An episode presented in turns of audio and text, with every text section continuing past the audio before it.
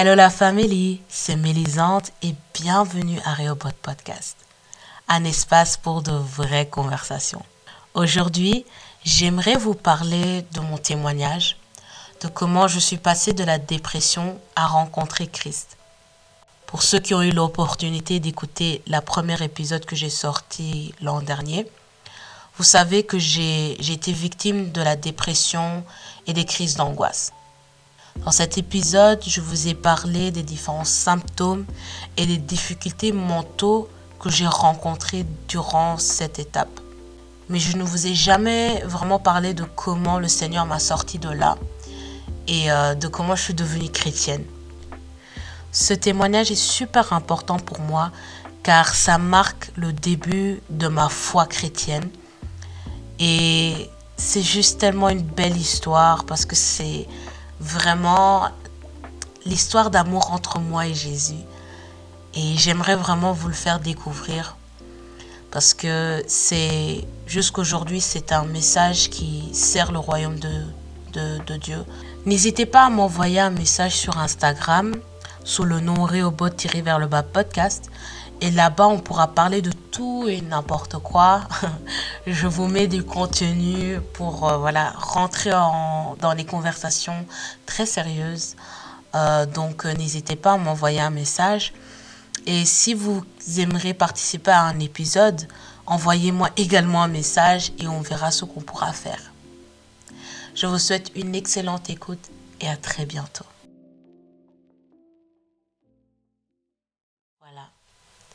Pour bien comprendre mon histoire, il faut retourner euh, dans mon passé. Je m'appelle Mélisande.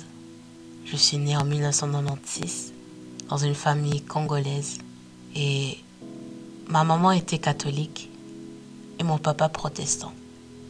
Dans notre famille, on a très souvent suivi les traditions catholiques, qui veut dire que chacun de nous a été baptisé à un jeune âge, la plupart de nous ont été dans des écoles catholiques. On a tous fait notre communion. Et certains d'entre nous ont fait leur confirmation. Pour moi, c'était clair. Dieu existe. Dieu est vrai. Mais je ne me suis jamais posé la question sur qui Jésus est réellement. Que voulait dire le Saint-Esprit? Et avoir une relation avec Dieu était inimaginable. J'ai vécu comme un enfant normal. Je me préoccupais pas trop de d'aller à l'église. Pour moi, je je ne me posais pas des questions sur ma vie et mon éternité. À l'âge de 10 ans, mes parents m'ont placé dans un internat belge proche de la frontière allemande. Là-bas, j'ai appris à écrire et à lire en français et au début, c'était un peu difficile parce que c'était un nouveau environnement, mais j'ai vite pu faire des amis qui jusqu'aujourd'hui sont encore très présents dans ma vie. Après ma secondaire, j'ai entamé des études en marketing dans une école commerciale à Louvain-la-Neuve. c'est là-bas que ma vie a, a basculé.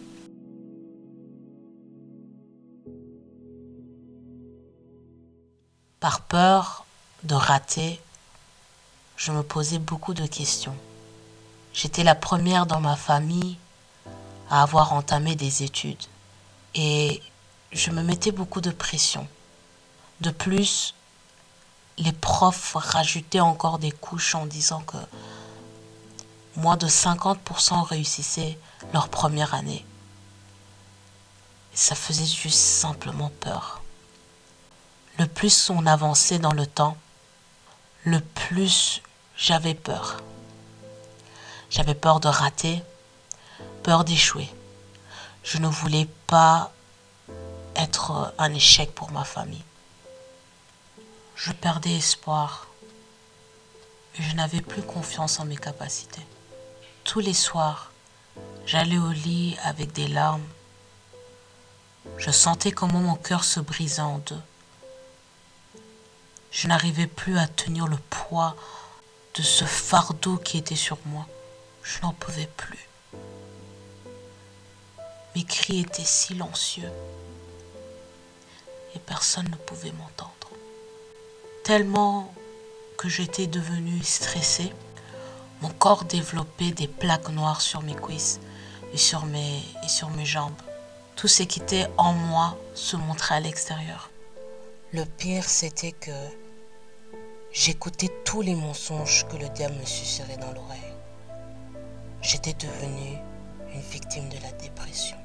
En octobre 2015, l'une de mes colocatrices m'avait invité à fêter avec eux les 24 heures vélo, qui est une tradition estudiantine à Louvain-la-Neuve. Au début, je ne voulais pas, mais comme elles voyaient que je n'allais pas bien, m'ont, elles m'ont encouragé de partir avec elles. Arrivé au parking, rempli de personnes bourrées d'alcool, il y avait deux femmes qui s'approchaient des étudiants. À un moment, elles se sont approchées de nous et j'avais constaté que c'était des évangélistes et elles parlaient de la part de Dieu. Elles se sont approchées de moi, elles m'ont posé une seule question. Crois-tu en Dieu? Je leur ai dit oui. Et là, elles m'ont tendu un verset le verset qui a changé ma vie entière. Vous savez, la parole dit dans Hébreu 4, 12 que la parole est vivante et puissante. Je suis témoin de ce verset. C'est la pure vérité. Lorsqu'elle m'avait tendu le verset, elle m'a donné Jérémie 29, 11. Car je connais les projets que j'ai formés sur vous, dit l'Éternel projet de paix et non de malheur, afin de vous donner un avenir et de l'espérance. Ce message est venu à un moment, il est venu au moment T. Pour la toute première fois, je savais que Dieu me parlait. Et il me parlait à travers sa parole. Je n'avais jamais ouvert la Bible auparavant. Je, n'avais jamais vu ce verset auparavant. Mais je savais que ça venait de Dieu. Je savais qu'il me parlait, qu'il voulait me convaincre de quelque chose. Il voulait me rassurer. Il me disait que j'ai un avenir, que je ne dois pas être l'échec, que je ne dois pas souffrir, que je ne dois pas avoir ces pensées négatives et que je ne dois pas être victime de ce, piège que le diable avait mis en place. Je suis plus que ça. C'est quelque chose que le Seigneur avait déclaré sur moi.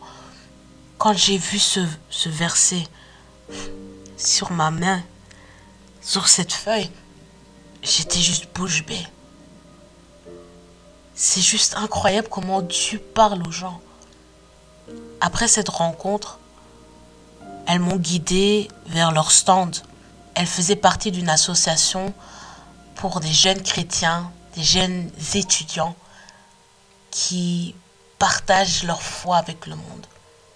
J'ai pris leurs coordonnées et ils m'ont expliqué que une fois sur deux, ils, prêchaient, ils priaient et ils m'ont invité à participer à leur culte. Une à deux semaines après, J'étais tellement stressée. il y avait tellement de choses que je devais faire pour l'école que ça me dépassait. Je suis allée au salon pour euh, essayer de redescendre euh, mon esprit. Et là, l'une de mes colocatrices voyait comment j'étais stressée. Je pense que c'est le Seigneur qui avait parlé à travers elle. Elle m'a regardée et elle m'a dit Pourquoi tu ne vas pas à cette association dont tu me parlais l'autre fois? Tu avais l'air tellement contente quand tu m'as partagé cette nouvelle. Je lui ai dit Je ne sais pas parce que je connais personne. Elle a dit Vas-y, tu n'as rien à perdre. Avec la dernière énergie que j'avais en moi, je me suis levée. Je suis allée vers cette salle où se trouvaient ces jeunes personnes Lorsque je suis rentrée dans cette pièce, j'ai senti pour la toute première fois une présence que je ne connaissais pas auparavant. Je n'arrivais pas à décrire ce que c'était, mais je savais que c'était quelque chose de divin. Tout au long de la prédication, je pleurais. Je pleurais sans cesse. Je dois vous dire, je ne me rappelle même pas de la prédication, mais je savais que c'était cette présence qui me donnait cette sécurité, cet amour, ce bien-être, cette sensation d'être aimé. Je le sentais dans tout mon corps. On nous a demandé de nous mettre euh, à deux et de prier pour l'un l'autre. Ce soir-là, une jeune fille a prié pour moi. Avant la prière, je lui ai juste expliqué qui j'étais, d'où je venais, et pas plus. Lorsqu'elle a commencé à prier pour moi, j'ai senti comment l'onction de Dieu est rentrée en moi. C'était bizarre. Je sentis comment, comme l'électricité est rentrée en moi. Lorsque la fille a ouvert la bouche, son don de connaissance s'est activé. Elle a commencé à parler sur les choses que je ne lui avais pas racontées. À travers elle, Dieu m'a rassuré. Et il m'a dit, je suis là pour toi. J'ai toujours été là pour toi. J'ai tellement été dans la joie. J'ai tellement été dans la joie de savoir que quelqu'un dont je n'étais pas conscient de son identité m'aimait que quelqu'un voulait que je sois, voulait que j'aie un avenir. J'étais tellement dans la joie. Après la prière, je suis allée chez moi. J'ai fermé ma porte à clé. J'ai allumé une toute petite lumière. Et j'ai commencé à parler à Dieu. Vous savez, personne ne m'avait dit que je devais confesser mes péchés, croire que Jésus était le Seigneur et Sauveur. Personne ne me l'a dit. Mais c'est le Saint-Esprit lui-même, ce soir-là, qui m'a convaincu du péché, de la justice et du jugement. Il m'a convaincu que je devais parler à Dieu. Je me suis assis sur mon lit j'ai regardé vers le haut et j'ai dit ceci. Je ne sais pas qui tu es ou ce que tu veux de moi, mais cette voiture que je suis en train de conduire, je ne sais pas la conduire. Prends le volant. Prends le contrôle de tout. Ma vie t'appartient. Ma vie t'appartient. Je suis à toi. Au mois d'octobre 2015, à Louvain-la-Neuve, j'ai donné ma vie à Christ. C'était le début d'une histoire d'amour incroyable. J'ai su passer par des hauts et des bas. J'ai rencontré beaucoup d'échecs, mais aussi beaucoup de victoires. Je n'ai pas été la, chrétienne parfaite. Il y avait encore beaucoup de choses à apprendre. Mais au fur et à mesure, le Seigneur m'enseignait Maintenant, vous allez vous demander, est-ce que après cette rencontre avec Christ, ta dépression a disparu entièrement? Non.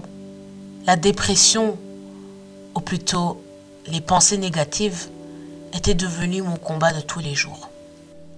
Mais avec Christ, je suis plus que vainqueur en tout temps. J'ai également appris à déclarer sur ma vie et à chasser les pensées négatives. Et le Saint-Esprit continue à guérir mon cœur, à transformer ma pensée et de m'amener de gloire en gloire. Aujourd'hui, ce témoignage sert beaucoup de personnes. C'est un témoignage que j'ai raconté à plusieurs reprises. Et je continuerai à le parler. C'est l'histoire qui bouleversé ma vie entière. Et laisse-moi te dire, si toi qui es en train d'écouter, tu te trouves dans la même situation, peut-être tu as des pensées négatives, peut-être tu fais des crises d'angoisse, peut-être tu as un burn-out, peut-être tu es dépassé des événements, peu importe. Sache que Dieu est là. Sache qu'il est réel. Il t'aime il ne veut pas que tu aies des pensées négatives. Il veut que tu aies des pensées pures, dignes de louange, de sagesse, de grandeur, de gloire. Il veut que tu sois rempli de son esprit, que tu connaisses son amour et que tu aies la vie éternelle. Jésus est mort pour toi et moi, pour que cette dépression ne règne pas sur nous, pour que l'anxiété ne fasse pas partie de notre quotidien. Tu es plus que ce que tu penses. Tu es un enfant de Dieu. Si tu le veux, si tu es convaincu du message que j'ai t'ai donné, je t'invite à accepter Jésus-Christ en tant que Seigneur et Sauveur. Répète après moi. Père céleste, je viens à toi au nom de Jésus-Christ, ton Fils unique, que tu as donné au monde, afin que quiconque croit en lui ne périsse point, mais qui ait la vie éternelle.